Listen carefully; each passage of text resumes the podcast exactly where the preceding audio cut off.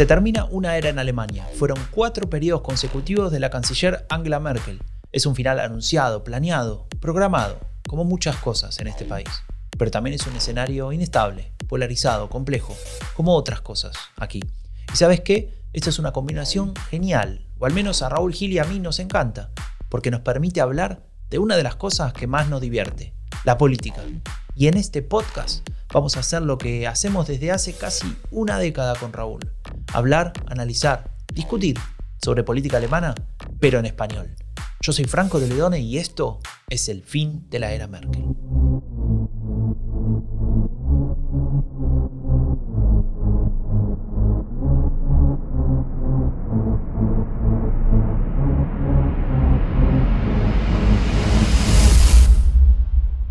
Wir sagen aber klipp und klar, das Wahlergebnis der Landtagswahl ist für die CDU enttäuschend.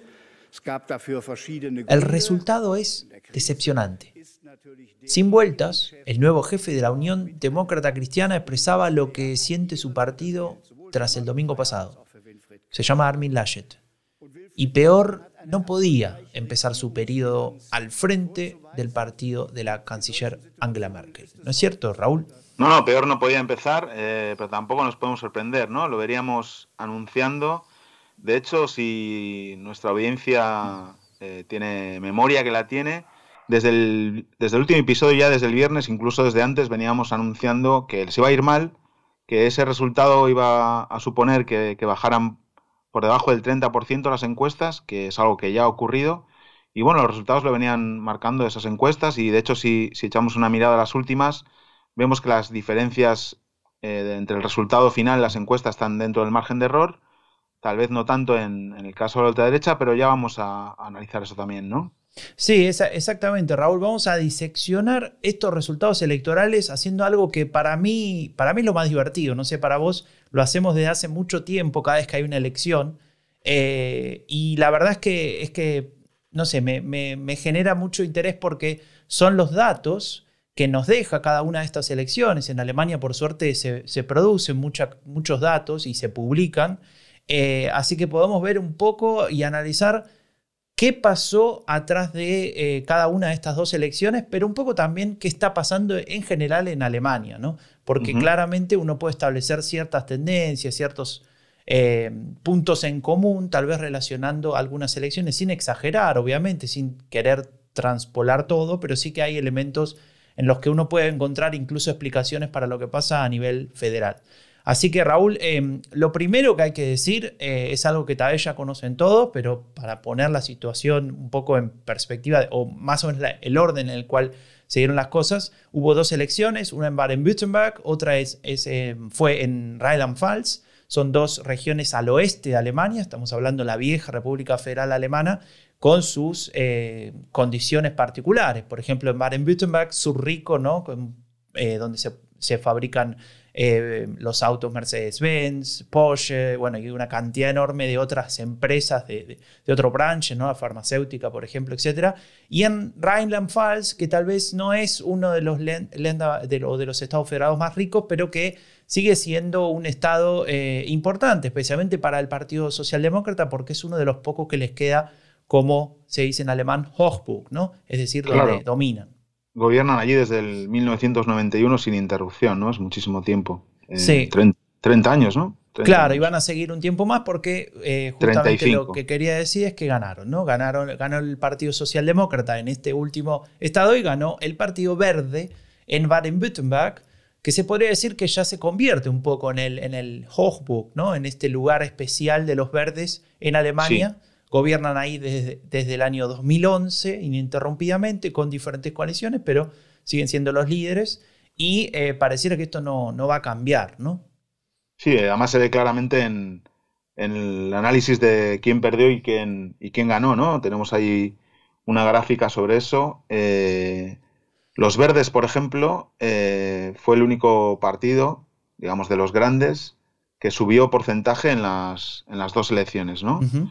Que subió en Baden-Württemberg, a pesar de estar ya muy arriba, subió 2,3 puntos y en Rheinland-Pfalz subió 4 puntos. ¿no? Es el único partido de los Andes que subió en ambas. O sea, eso quiere decir algo, ¿no? No tiene que ver solo con la personalidad de Kretschmann, el, primer ministro de Baden-Württemberg, que sí tiene mucho que ver, luego veremos, pero tiene que ver con un momento también de los verdes que empiezan a volver al camino pre-pandemia, ¿no? En donde llegaron a liderar las encuestas en, Alemania. Y los dos únicos partidos que también han, han perdido, bueno, el SPD también, pero poco, pero menos, en los dos sitios son la CDU y AFD, ¿no?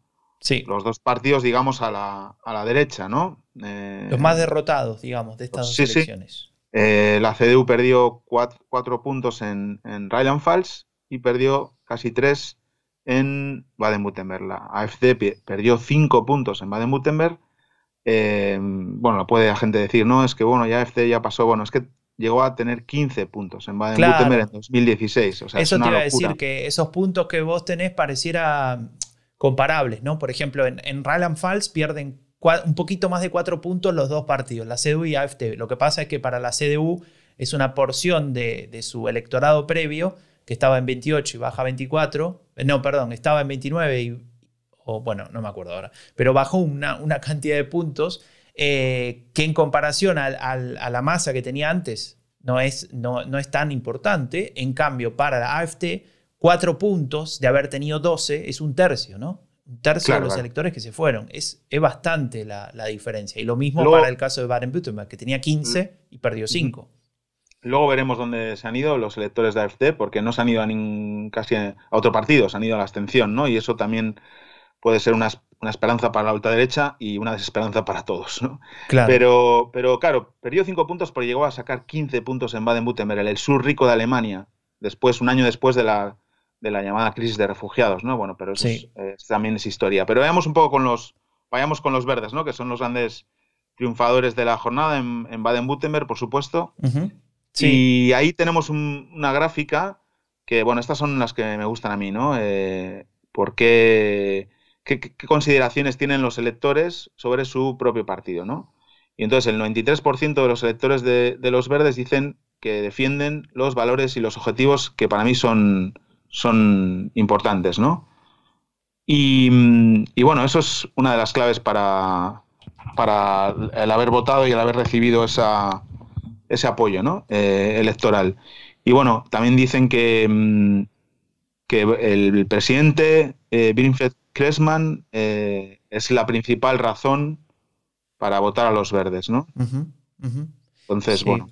Sí, sí, a mí lo que me llama la atención un poco para poner en perspectiva esa data, eh, este tema de los valores en comparación, por ejemplo, con otro partido que podría ser de alguna manera que, eh, un partido que compite por, su por el mismo electorado, que es la socialdemocracia. ¿no? Entonces, mientras que eh, el que votó a los verdes, de los que votaron a los verdes, el 93% te dice ellos representan valores, objetivos que para mí son importantes, en el otro caso de la socialdemocracia, de los que votaron a ese partido, el 46%, es decir, casi la mitad piensa que en este momento no está muy claro cuáles son los contenidos y qué, es lo que propone el Partido Socialdemócrata. Es decir, los propios votantes, casi la mitad de ellos, el 46%, no sabe bien por qué está votando este partido. Y creo que esa es una diferencia bastante eh, sustantiva entre verdes y socialdemócratas para entender por qué uno sube, y eso lo vamos a ver tal vez un poco más adelante, también a nivel federal, por qué uno sube y el otro sigue estancado como si nada hubiese pasado. Pasó la pandemia, antes de la pandemia, después de la pandemia, y siempre está alrededor 15-16%. Bueno, hay votantes que le siguen votando por inercia, porque es el partido de la familia, de, toda la vida en la familia, porque tiene una tradición de votar al, al SPD, pero de esos quedan muy pocos, ¿no? Y, ya vemos que la mitad de ellos no saben eh, qué defiende el SPD ahora mismo, ¿no? Claro, bueno, al menos en Baden-Württemberg, porque justamente si pasamos a la otra elección, eh, alguien me va a decir, bueno, pero para, para, para, para. En Rheinland-Pfalz el SPD ganó, y ganó bien. O sea, sacó incluso más, más eh, creo que no perdió votos, pero en términos absolutos sacó un par de votos más porque bajó la participación. Entonces, es cierto Em, que aquí tendríamos que tal vez introducir otra variable, ¿no? Que obviamente influye mucho y que tal vez eh, se habló mucho en los medios, para mí un poquito demasiado, pero bueno, también hay que vender, Eh, y es las personas, los candidatos, las caras, ¿no? Estos que de alguna manera pueden vehiculizar nuestros valores, eh, cómo nos podemos sentir identificados con, una persona. Y claro, ahí aparece, como, como lo mencionabas antes, eh, Winfred Kretschmann, un, señor mayor de 73 años, pero muy carismático, en el cual se puede sentir muy cerca una porción importante de la población en esa, en esa región. Y por otra parte, Malu Traya, que hasta ahora no la habíamos nombrado, que, es la, que fue la candidata y ahora va a seguir siendo la ministra presidente de, de Rheinland-Pfalz, que es la última esperanza socialdemócrata, dicen algunos. Yo no sé, eh, me da la impresión que si no dio el salto ahora, ya se le va pasando el tren. Hemos oído tantas veces lo de la última esperanza socialdemócrata. Claro, claro. Y bueno, nada, eh, si uno mira, está, está, buena, hay un dato muy interesante eh, que sale de, estos análisis posteriores de la elección que, que, se pregunta, bueno, si usted pudiese votar directo al candidato a, ministro presidente, eh, ¿a quién hubiese votado? Y Kretschmann de los Verdes hubiese ganado con el 69% y Malo Dreyer con el 57%. Es decir, Kretschmann, el coreano del norte. El, son muchos puntos por encima, ¿no? De, no, pero te voy a decir una cosa sobre esto y que tiene que ver también con el problema que tiene ahora la CDU. Es que es obvio que en tiempos de incertidumbre la gente se agarra también a, los liderazgos, ¿no? Fuertes, a, algo de certidumbre, ¿no? Y es algo de esa certidumbre es la que han eh, querido ofrecer tanto Kressman como Dreyer, ¿no? Al contrario de lo que está pasando ahora a nivel federal, con una canciller que ya se va, con un nuevo líder de la CDU que no ha entrado todavía y donde la gente no tiene referentes, un ministro de Sanidad que no hace más que cometer errores en la gestión. Entonces, Kressman y Dreyer es su resultado, su, su valor por encima de su propio partido, tiene que ver también con eso, ¿no? que la gente busca liderazgos y, personas a las que decir, bueno, eh, confío en que estas personas, estos líderes, vayan a solucionar los problemas que tengo, ¿no? Y más en estos momentos. Claro, claro. Pero bueno, eso es apenas una parte, ¿no? Una parte porque, claro, eh, también, así como me, podrían haber criticado por decir eh, qué pasa con el, digamos, con estos, con estos personajes, que antes de, avanzar me gustaría decir que también si uno mira otras características como simpatía, capacidad de liderazgo, competencia, confianza, etcétera, aplastan a, a sus contrincantes. Pero claro, lo que quería decir justamente era eso, los contrincantes también juegan, los otros partidos también están ahí y los otros partidos pueden hacer las cosas bien o mal. En este caso yo no sé si decir que las hicieron mal, pero está claro que los candidatos que habían elegido en las dos regiones el partido de la Unión Demócrata Cristiana dejaban bastante que desear. Tal vez eran buenas, digamos, una buena elección en términos de, internos, ¿no? O por una cuestión de, digamos, de, carrera política que llevan en esa región. Pero si uno mira esos resultados, eh, perdón, esas características de los candidatos, por ejemplo, simpatía o competencia o liderazgo o incluso confianza, las diferencias entre los dos son, son abismales, ¿no? Bueno, los dos candidatos que presentó la CDU eran malos, tanto Eisenman en Baden-Württemberg como Baldauf en Rheinland-Pfalz, y es obvio que, se ve ahí, ¿no? En, simpatía, por ejemplo, Kressman un 70, Eisenman 12, pero es que eh, eh, lo raro es que 12 hayan dicho que Eisenman, porque es la señora más antipática que he visto en mi vida. Eh, bueno, dirección, digamos, liderazgo, 69 a 13. Competencia, 65 a 14. credibilidad, 63 a 12. ¿Cómo no va a arrasar en las elecciones, no? Claro, estamos diciendo que, a la gente se le preguntaba si lo consideraba o no competente o, por ejemplo, creíble, etcétera, y la gente dice que sí o que no, y los resultados que está diciendo Raúl son no sé, como aplastante. Es tipo, no sé, ver un partido de Bayern München contra Barcelona en la Copa de eh, Europa. Eh, a ver, que, cierro el podcast. ¿eh? bueno, y luego con Dreyer igual. Dreyer, simpatía 62 a 21, liderazgo 55 a 22, competencia 55 a 22 y creencia 51 a 23. Claro, aquí hay menos diferencia porque eh, lo de Kressman es un liderazgo intergaláctico y Eisenman está muy por debajo de él y bueno, en Rheinland-Pfalz estaba la cosa más igualada, pero aún así doblando, ¿no? Entonces, claro, luego es normal que ahí el, SPD se agarrara a, a, Dreyer, ¿no? Hay al amigo Frank Staus, nuestro amigo consultor intergaláctico alemán, que, autor de algunas de las mejores campañas de la, historia de la política alemana. Y de otras olvidables. Y de otras olvidables, pero bueno, es verdad que, las buenas las, las, ha hecho él. Y esta de Dreyer también era buena. Eh, obviamente, em, centrándose en la candidata, ¿no? No en el partido. Un partido que está al 15% a nivel federal frente a una candidata que genera simpatía, que tiene liderazgo, que es creíble, que tiene unas competencias y que lo está haciendo bien, ¿no? Entonces es normal. Eso lo haría cualquier consultor, no hace falta ser intergaláctico, ¿no? Claro, claro.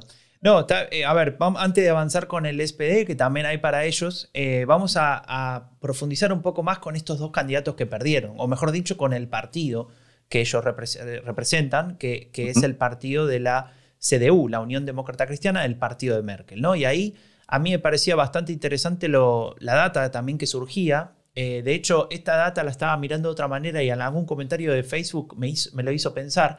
Esa persona de Facebook ponía eh, una gráfica en la cual se ve el trasvase electoral de, digamos, a quién había votado una persona en la elección anterior y a quién la votaba ahora. Y en el trasvase electoral de la CDU se veía que había una suerte de Mm, alejamiento del centro, me refiero al electorado, no al discurso, al electorado, y de cercanía con el voto que había elegido al partido de derecha radical AFD. Es decir, los votos que perdió la CDU los perdió con todos los partidos, menos con la ultraderecha que fue donde ganó votos. ¿no? Entonces, la pregunta de esa persona en Facebook que me parecía muy interesante es, eh, ¿está perdiendo el centro la CDU? Bueno, eh, ahí hay una, hay una noticia buena para la CDU y una mala. Una mala puede ser esa, ¿no? Que, ahí en, Baden-Württemberg o incluso en Rheinland-Pfalz, aunque no es tan notable, eh, los, electores, antiguos electores de AFD consideren que tampoco hay tantas diferencias y que pueden votar a la CDU. Yo no tengo tan claro que sea así y que pese más la que es una noticia buena. No sé si la primera ha dicho mala o buena, pero bueno, en este caso la anterior era la, mala, porque también para la democracia alemana, ¿no? Que, que, alguien piense que la CDU se está escorando más a la derecha. Pero la buena noticia a nivel electoral para la CDU es que el, eh, que tantos votantes de AfD en Baden-Württemberg se pasaran a, la CDU, aunque la mayoría se fueron a la abstención, pero se pasaron, se pasaron bastante a la, a la CDU, tiene que ver con que los votantes de la ultraderecha eh, querían evitar, digamos, que siguiese que hubiese un gobierno de los verdes con, el SPD y con, sobre todo con el SPD. Estuvo a punto de un escaño. Recordemos que se quedaron a un escaño de poder hacer un gobierno eh, rojiverde, ¿no? Algo que los votantes de AFC es lo segundo peor después de un gobierno rojo, rojo y verde, ¿no? Con Dilinque. Sí. Entonces creo que eso a nivel nacional también puede ocurrir si llegamos a septiembre con el semáforo con la coalición semáforo, es decir, los verdes, SPD y, liberales, pero los verdes y SPD liderando el gobierno alemán, puede hacer que muchos votantes que podrían votar por la ultraderecha se refugien o, decidan votar la CDU para evitar eso, ¿no? Digamos, el, para evitar el mal mayor para ellos, ¿no? Digamos, dejen de votar por identidad y voten por, por algo práctico, que es evitar un gobierno de rojos y verdes a nivel nacional, ¿no? Entonces, bueno, esa puede ser la buena noticia para la CDU, pero bueno, es muy pronto igual para, eso, pero esa hipótesis lanzo. Claro, claro, claro. Y digamos, eh, de alguna manera la, el, lado malo de todo esto es que vemos cómo eh, sin Merkel, pese a que esta es una elección regional, ¿no? Recordemos, aunque estuviese Merkel, no, no sé en qué medida puede influenciar, pero sí es cierto que Merkel se retira, Merkel se va y la gran pregunta que nos hacíamos desde el inicio de este podcast, que se llama justamente El fin de la era Merkel,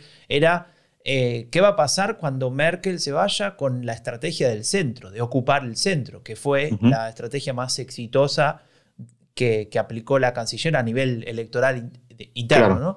Eh, y bueno, acá vemos una señal, una señal al menos, de que esta estrategia es difícil de sostener sin esa imagen y que hay que ver si Laschet eh, será capaz de, representar. ¿no? Pero sí, es el peor resultado ¿no? en, los dos eh, estados de la historia de, la, de la CDU. ¿no? Ahí, ahí tenemos la, la, gráfica que lo dice, ¿no? El, el 2021 sacaron el 24, 2016 27, 2011 39 y, otro de los peores resultados en 1952, 36. Claro, peores resultados el 36. Imaginaos en qué niveles estuvieron. Estuvieron por encima del 60 en alguna época, ¿no? En, Baden-Württemberg.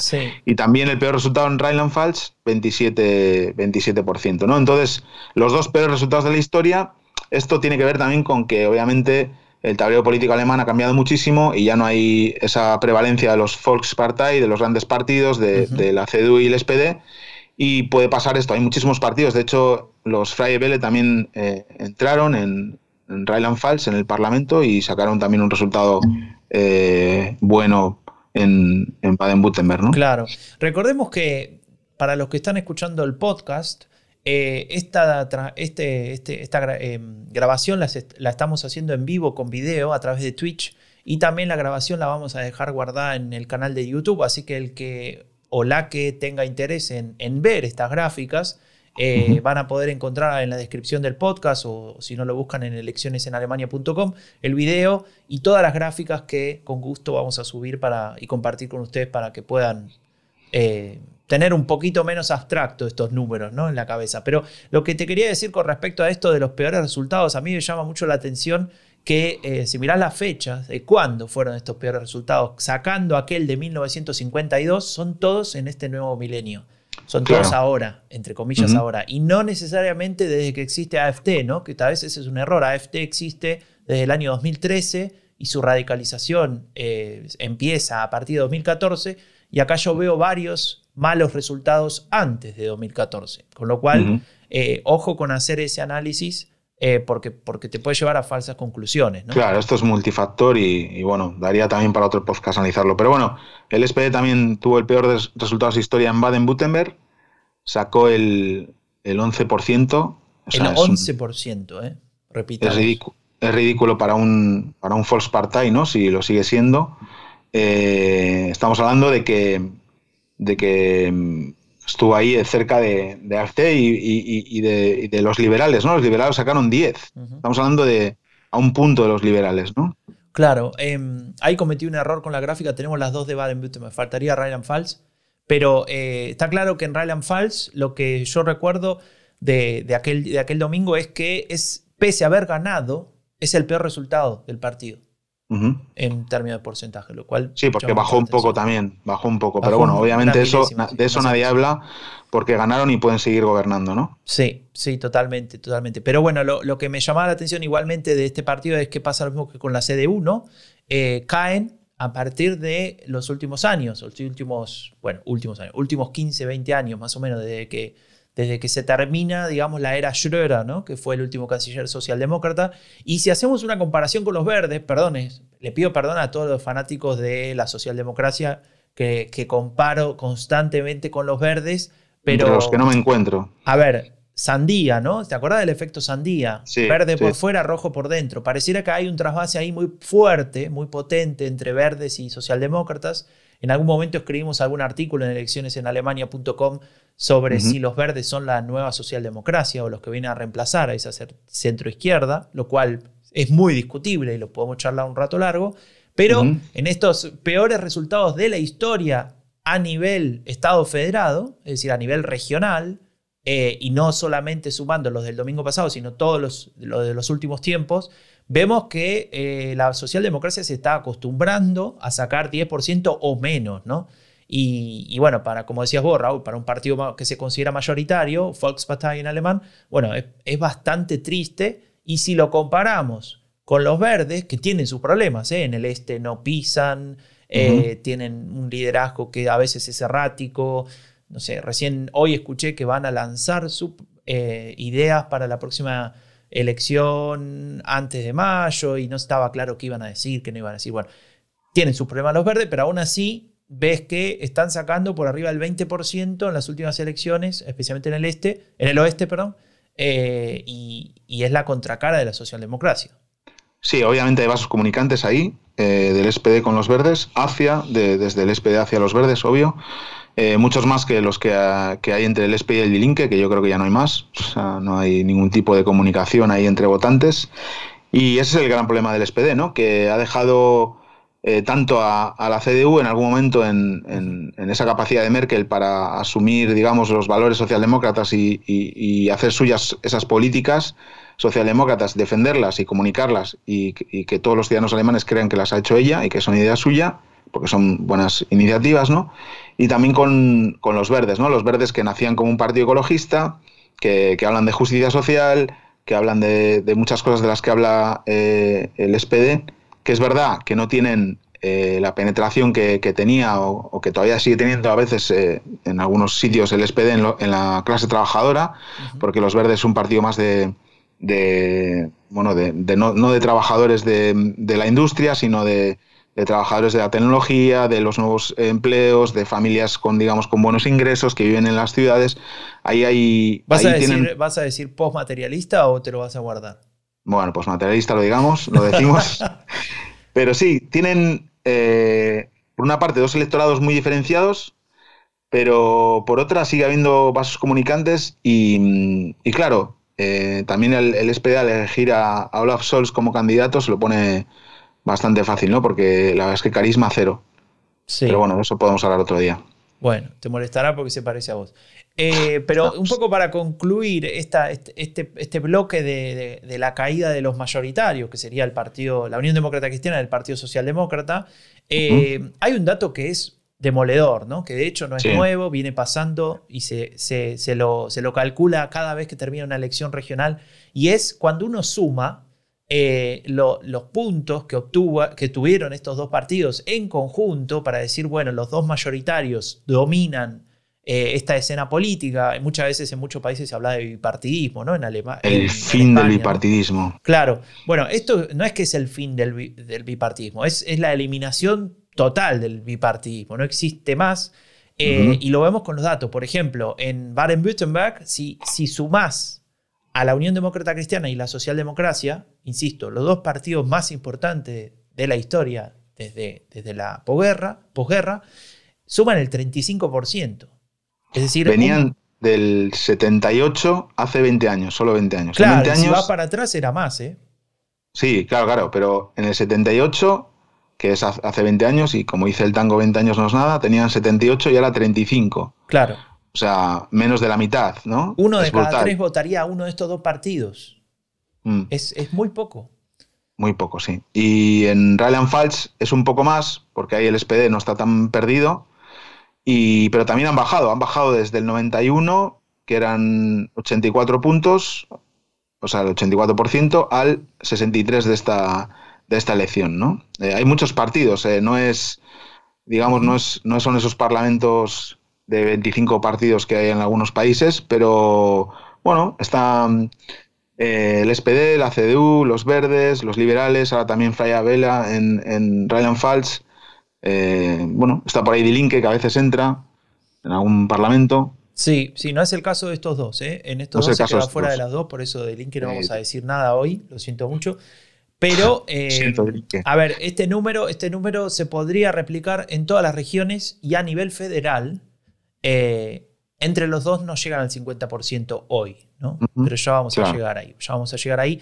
Demos un paso más, avancemos, hablemos de otro partido, de otro partido que también nos llamó la atención su performance, lo discutimos bastante tiempo, no solamente el domingo en la transmisión en vivo, sino durante toda la semana, eh, con Andreu, Jerez, etc. Eh, no tanto, no nos importa tanto lo que hizo este partido eh, nivel general, porque está claro que le fue relativamente mal. estamos hablando de la ultraderecha, Alternative für Deutschland, que perdió un tercio de los votos en las dos regiones, lo cual es mucho decir, pero hay un grupo, un grupo de, votantes que entre los que les fue bastante bien, ¿no, Raúl? Sí, entre los trabajadores. Los trabajadores. Entre los trabajadores que, que aquí en Alemania cuando preguntan, cuando dicen trabajadores se refieren a, a, digamos, a los empleados de las industrias, las fábricas, los talleres, los que hacen trabajos manuales, no, no los trabajadores, no los empleados que trabajan en una tecnológica, ¿no? Claro. Y ahí entre los trabajadores, que obviamente en Baden-Württemberg hay una industria enorme de automotriz, ¿no? Con Mercedes, con Porsche, con, muchas otras, AFD sacó el 26% de los votos. O sea, salió, salió, primero. Es decir, uno de cada cuatro trabajadores de la industria eh, votó AFC. ¿no? Entonces, es un fenómeno que ya habíamos visto en las comunales de, en las elecciones municipales de Nordrhein-Westfalen, en donde en el Ruhrgebiet, en las cuencas mineras que estaban hace tiempo ya desmineralizándose, si se puede decir así, haciendo la transición ecológica, digamos, eh, que eran feudos del, SPD, estaban eh, cambiando hacia, hacia FD porque antiguamente los trabajadores se identificaban con su, con su clase, ¿no? como con la clase trabajadora y, por eso votaban a, a, SPD, pero ahora al perder esa condición de trabajadores, muchos o tenerse, haberse tenido que reciclar o muchos haberse tenido que ir al desempleo, pues buscan la identidad que, todo, toda persona busca y tiene que tener y la buscan en la, en la identidad nacional que les ofrece AFC. ¿no? Y aquí en el tema de Baden-Württemberg hay otra cosa peor todavía, que es que, que lo hemos hablado ya, y lo saben los sindicatos alemanes, el IG Metall, que es el sindicato más grande de Alemania, dos millones de, afiliados. Eh, muchos trabajadores alemanes, blancos, alemanes, digamos, bio-deutsche, eh, ven con preocupación eh, la llegada de trabajadores extranjeros y compran el discurso nativista y de, AFD, ¿no? y, AFD se está infiltrando en los sindicatos de esa manera, ¿no? Y, no tienen manera de, por ahora, de afrontar ese problema que es grave, ¿no? Eh, hay que decir que el sindicato Elige Metal tiene un, tercio de los afiliados tienen historia migratoria, pero los presidentes de los comités de empresa, los líderes del sindicato son todos alemanes eh, de, nacimiento, ¿no? Entonces son los que al final deciden. Y entre esos eh, hay muchos que se dejan embaucar, esto en palabras de una dirigente del IG Metal, embaucar por las ideas de la ultraderecha, ¿no? De ese, de ese, y aquí no es la lucha del penúltimo contra el último, porque los trabajadores de la industria automotor en Alemania no son los penúltimos. Es decir, tienen buenos sueldos, buenas condiciones laborales, no es los precarios contra los más precarios, no, es los, los trabajadores con derechos y con buenas condiciones que piensan que tienen esa amenaza latente, que es algo que le encanta a la ultraderecha, de que en algún momento van a perder esos derechos, ese bienestar que tienen, esa vida que tienen hace 20 o 30 años resuelta porque vienen trabajadores extranjeros, ¿no? ¿Y qué hacen? Eh, votan a FC. Claro, eso se cruza también, o sea, parece bastante racional, pero también reconozcamos, como lo decías hace un momento, se cruza también con valores mucho más culturales, ¿no? Más abstractos. Eh, por ejemplo, el, nativismo, esta idea de eh, la sociedad debe ser homogénea y solo de los nativos, ¿no? y no debe haber presencia extranjera o presencia no culturalmente homogénea a la de los alemanes. Esa sería como la definición de, del nativismo y de, estas derechas radicales. Eh, es una sensación que te genera miedo e inseguridad, ¿no? Miedo a perder la cultura o a perder determinadas tradiciones o a, que se vean de alguna manera eh, Em, en detrimento ¿no? de, lo que sucede si viene gente de, otro lugar y claramente encaja, encaja con este miedo que tiene que ver con algo más material, ¿no? que es el trabajo, el ingreso, etc. Y claramente eh, en, esos, eh, digamos, en esos sectores que tal vez eh, no necesariamente, como decías vos, son vulnerables, aunque hay ciertos... ciertas empresas a las que le fue bastante mal en los últimos tiempos, Opel, por ejemplo, ¿no? Pero está claro que en general el problema no tiene tanto que ver con la vulnerabilidad concreta, sino con el, la amenaza latente, lo acabas de decir. El miedo a que pase algo terrible. Eh, y creo que, que, justamente la, derecha radical identificó en ese grupo un lugar donde trabajar y me parece que acá en el oeste lo estamos viendo, pero cuando tengamos las elecciones en el este, es, en el voto a AFT en este grupo, en el voto trabajador, va a ser todavía más alto. Todavía más claro, claro, claro, claro. No, y aquí además no, no influyen otros factores en el voto a la ultraderecha que influyen en otros países, que es, por ejemplo, la reacción, la, respuesta reaccionaria, a, por ejemplo, a la, hegemonía también feminista, ¿no? Al, al, poder del movimiento feminista, por ejemplo, como pasa en España, ¿no? Aquí no hay eso en Alemania y la reacción de los alemanes de 50 años, eh, trabajadores del metal, no es una reacción a eso, ¿no? Es simplemente un tema de identidad y lo que dices tú de la amenaza latente de la idea de que algo podría pasar, ¿no? Algo malo les podría pasar y, luego vemos como en Rheinland-Pfalz eh, los que donde menos presencia tiene AFD es entre los jubilados, ¿no? que en principio son los que tienen ya la vida resuelta del todo, porque van a cobrar su pensión hasta el día que... Claro, no hay amenaza ahí. entonces, eh, ahí se y los segundos que peor eh, los Angestellte que hay, que son los empleados, que ahí también se incluyen seguramente a, los que tienen un cargo fijo o son empleados públicos, etcétera, ¿no? Entonces, bueno, eh, tiene que ver obviamente con ese miedo, con esa incertidumbre que en tiempos de pandemia se, aumenta, obviamente, pero es verdad que la AFD, a pesar de bajar en, Baden-Württemberg, mantiene un, consolida un electorado en una zona rica del sur de Alemania, ¿no? En una de las regiones más ricas de Europa, ¿no? Sí. Entonces, bueno, es algo a, seguir analizando y lo, lo, haremos. Sí, para, para, reforzar, solamente para cerrar, eh, para reforzar esta idea de que, de que este es un fenómeno multicausal en todo sentido y transversal, ¿no? Y no, nos podemos quedar con una sola explicación. Pero una, un dato más sobre, sobre la ultraderecha que a mí me parece muy interesante, eh, que el otro día lo tuiteé y creo que habría que discutirlo más en profundidad y tiene que ver con el no trasvase entre los verdes y el partido de ultraderecha. Es decir, cuando uno mira los trasvases eh, hacia dónde van los votantes que antes habían votado otro partido, vemos que hay un cruce entre casi todos, todos contra todos, ¿no? Eh, tipo, eh, digamos, no, no, habría un problema desde el punto de vista ideológico en el sentido más clásico derecha-izquierda.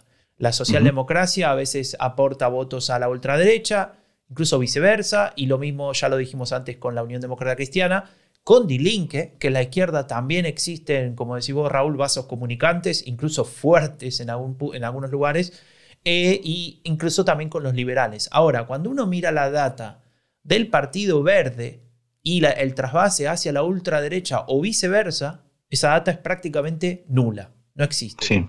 Eh, y lo vemos en un mapa eh, donde se ve todos los, digamos, los distritos electorales de, Baden-Württemberg, en este caso, donde a los verdes le fue bastante bien y era más fácil eh, compararlo.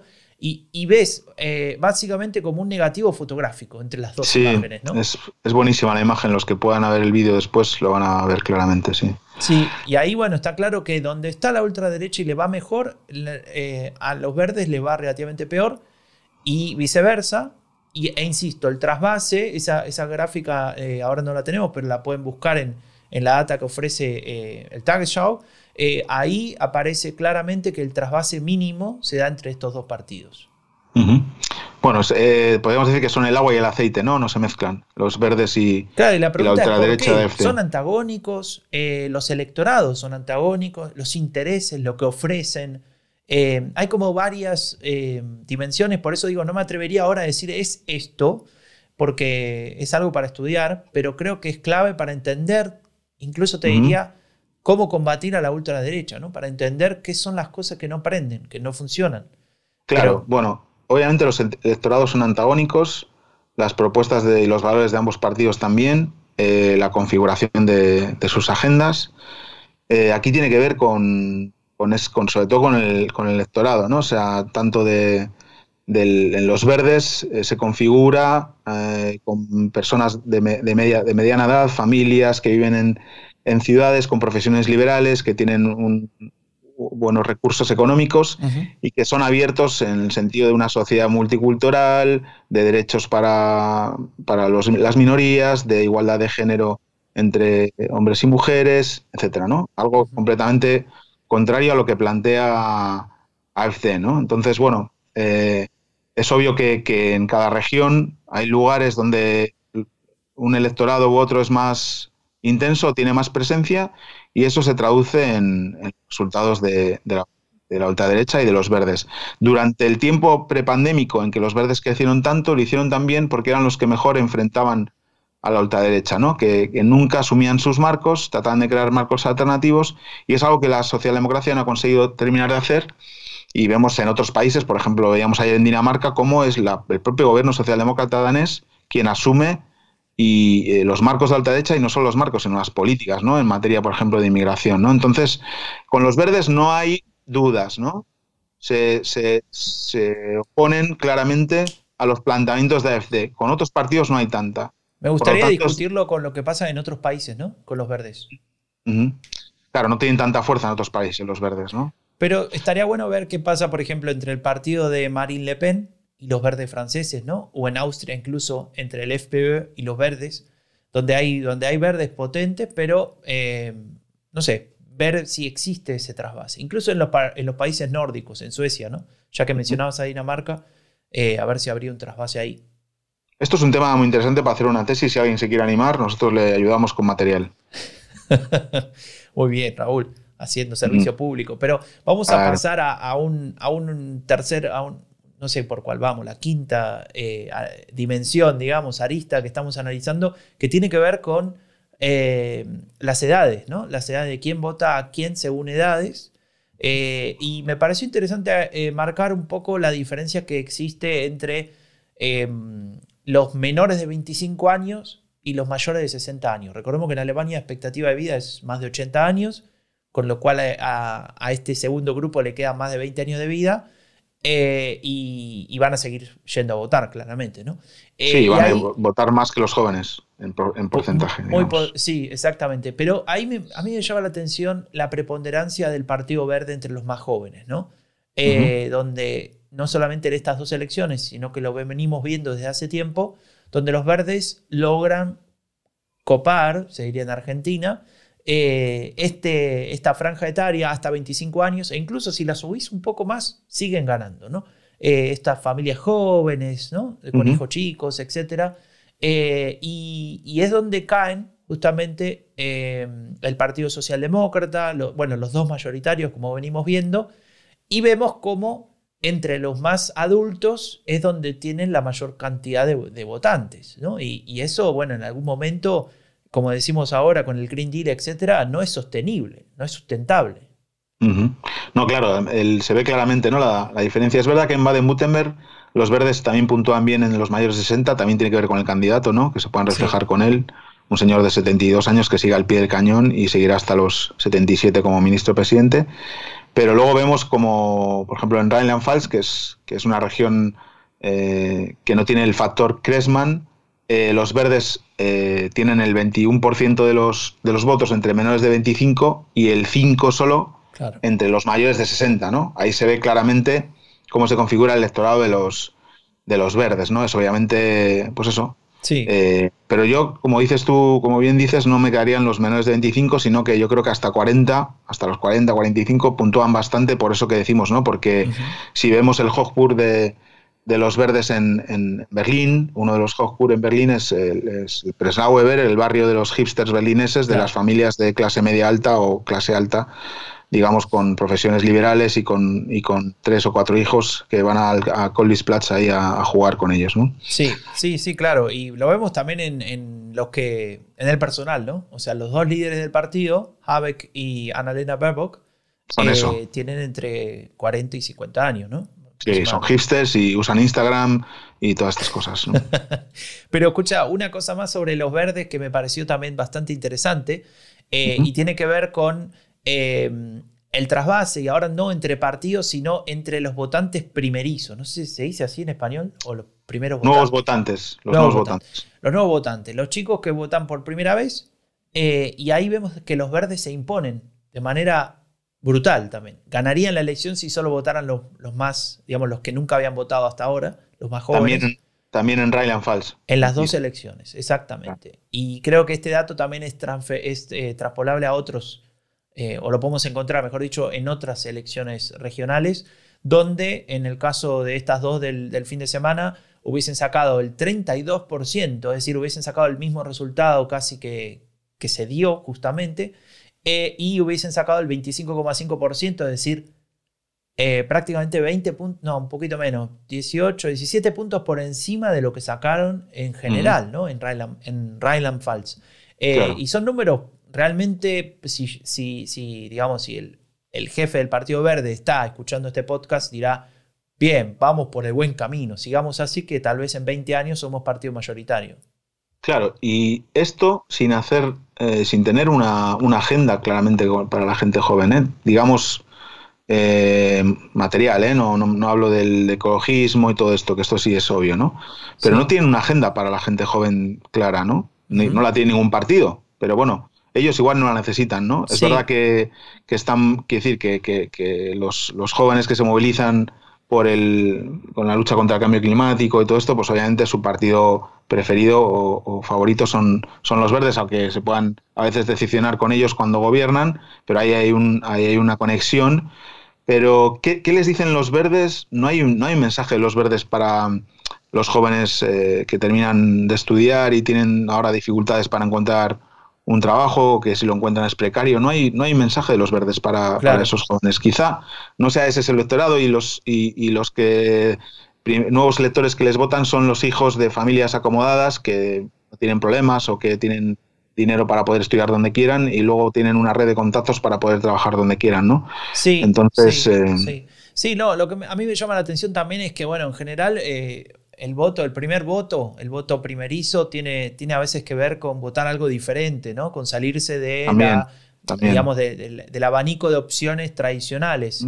Y no podemos decir que, los verdes sean un partido novedoso, es un partido tradicional, ya tiene sus bastantes años. Sí, pero no, no está quemado por, el, por el, la acción del gobierno, ¿sabes? Eso te iba a decir, ¿no? Que, que se liberan de eso.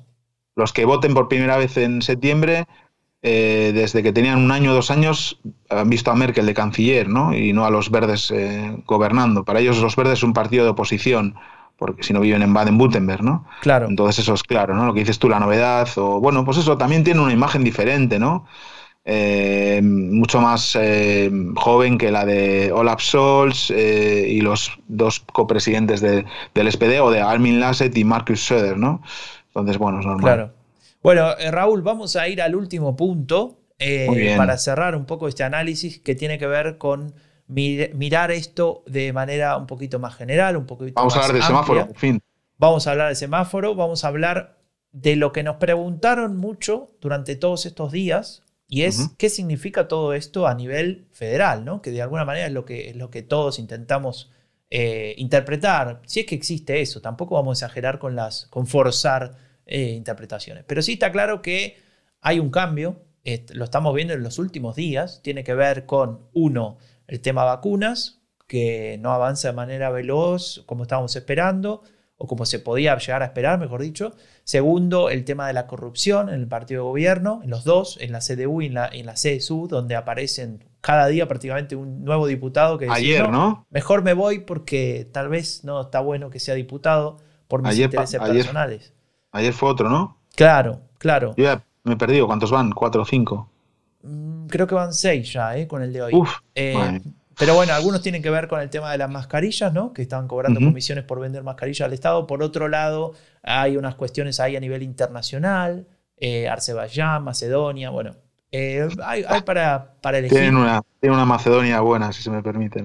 Claro, entonces, bueno, lo que estamos viendo es que la, la Unión Demócrata Cristiana cae en conjunto con la, con la CSU, ¿no? que, es su compañero de Baviera, por debajo del 30%, es decir, estamos volviendo al escenario de prepandemia y los verdes empiezan a subir y para algunas encuestas ya están por arriba del 20 o en el 20, que es casi el número que tenían en el mejor momento del año pasado, en marzo, antes de que, de que explote todo esto, que era 24. Es decir, están 29-21 y hace un año estaban 26 a 24. Se empieza a acercar ese escenario, eh, obviamente en otro contexto, insisto, ¿no? Eh, es muy diferente lo que pasaba en 2020, en marzo, cuando se hablaba solamente de Green Deal, eh, Friday for Future y cuidar el medio ambiente.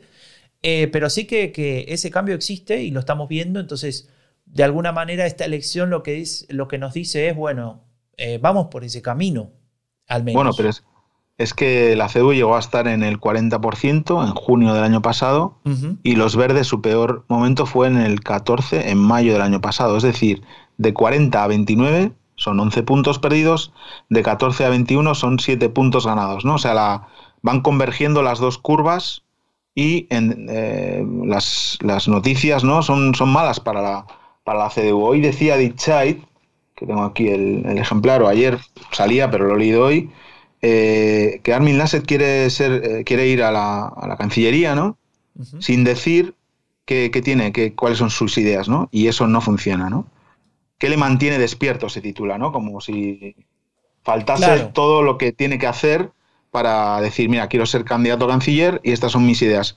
Eh, está desaparecido, el otro día hice una valoración que hemos escuchado al principio del podcast, pero, pero, pero no sabemos. Ahora ha dicho que hasta abril eh, no se va a decidir el, tema de quién será el candidato.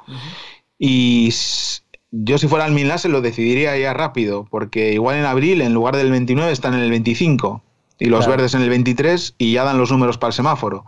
Entonces, bueno. Sí, hablando de eh, semáforo, también una de las cosas que, dijo eh, Amin Laschet, el jefe de la Unión Demócrata Cristiana, fue básicamente una reacción a, las insinuaciones de Olaf Scholz, el socialdemócrata, actual ministro de Finanzas y candidato de la socialdemocracia, que dijo, Bueno, existe hoy la posibilidad, lo dijo después el domingo, ¿no?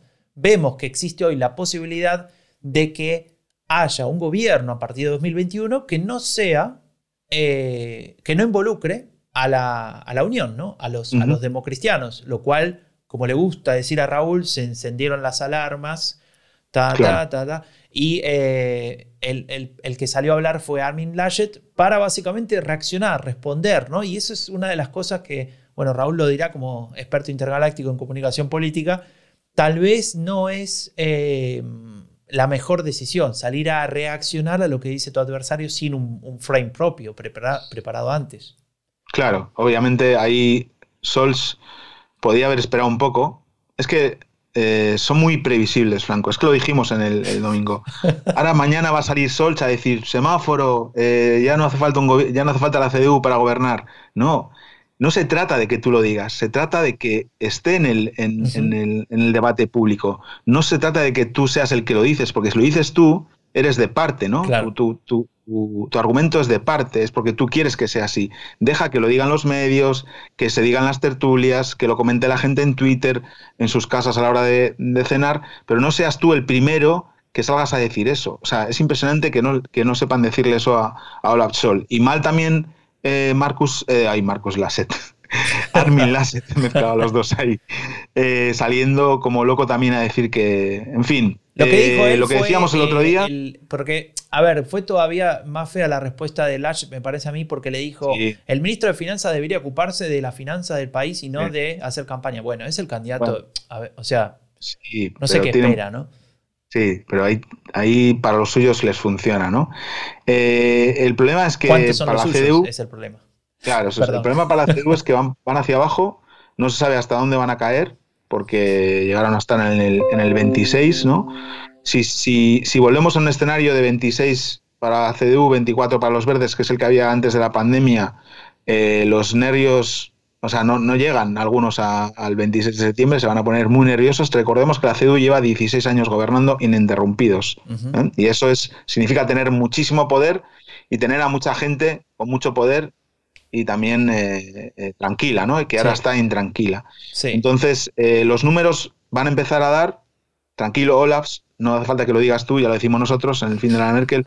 En breve van a empezar a dar, ahora faltan, faltarían nueve, ocho escaños para el semáforo, pero van a empezar a dar y se va a ver que es posible otro, un gobierno en el que no esté la CDU. Y eso va a hacer todavía que se pongan más nerviosos y a ver cómo resuelven la, la, pregunta del, la pregunta K, ¿no? La pregunta del canciller, ¿quién será? Si, si, es, si es Armin Lasset, como, como se supone que tendría que ser porque es el líder de la CDU, o si opta por dar un paso al lado y proponer a alguien. Yo creo que si en abril estamos, voy a decir otras de esas cosas que luego las grabas y me las pones cuando, cuando suceden. Eh, si en abril el, la CDU está más abajo todavía, decir, por el 26, por ahí, y muy cerca a los verdes, y da los números para el semáforo, eh, van a necesitar un revulsivo, digamos, eh, que no tenga que ver tanto con la polarización ideológica, sino con la polarización afectiva, ¿no? Más en las identidades, ¿no? De cada grupo de votantes, ¿no? Y ahí Marcus Söder sería el rey, ¿no? Claro. Pero bueno, ahí lo dejamos. De hecho, de hecho tiene experiencia en utilizarla. Eh, si quieren saber qué es la polarización afectiva, después les pasamos un link de, algo que vamos a sacar muy pronto al respecto. También en Epidemia Ultra seguramente lo vamos a, lo vamos a estar mencionando. Nos quedan algunas cosas pendientes, pero creo que, ya está bien, Raúl, que es hora de despedirnos, ¿no? Sí, sí, sí, es hora de despedirnos. Esta experiencia curiosa de grabar el podcast también eh, con imágenes los que estáis escuchando el podcast por los canales habituales, recordad que lo podéis ver también en, en Twitch durante un mes, va a quedar ahí, pero lo subiremos a nuestro canal de, YouTube. La verdad es que gracias Franco, Franco por preparar todas esas imágenes. Me dijiste que ibas a preparar, un par de gráficas más trío 32, o sea, ha sido tremendo. O sea, eh, parecemos aquí Ferreras en el rojo vivo, en la sexta en, en, España. Y nada, eh, a los que nos han estado aquí siguiendo por Twitch. También gracias por, estar ahí y, nada, eh, tenemos la próxima semana, volveremos, ¿no? Nos vemos en una semana, exactamente. Raúl, gracias por estar ahí en Twitch, pero también en el podcast. Gracias por los mensajes que nos mandan después de la cobertura del fin de semana pasado. La verdad, nos pusimos muy contentos de recibir tanto mensaje de aliento, agradecimiento, elogio. Lo vamos a seguir haciendo, nos pone muy contentos. Suscríbanse a Spotify, a Apple Podcasts, a cualquier plataforma porque estamos en todas. Si pueden dejar una buena valoración, buenísimo. Cuídense mucho en este tiempo complicado y los dejamos hasta la semana que viene. El fin de la era Merkel es un podcast producido por Rombo Podcast. Si querés saber más sobre la política alemana en español, visita eleccionesenalemania.com o seguinos en Twitter.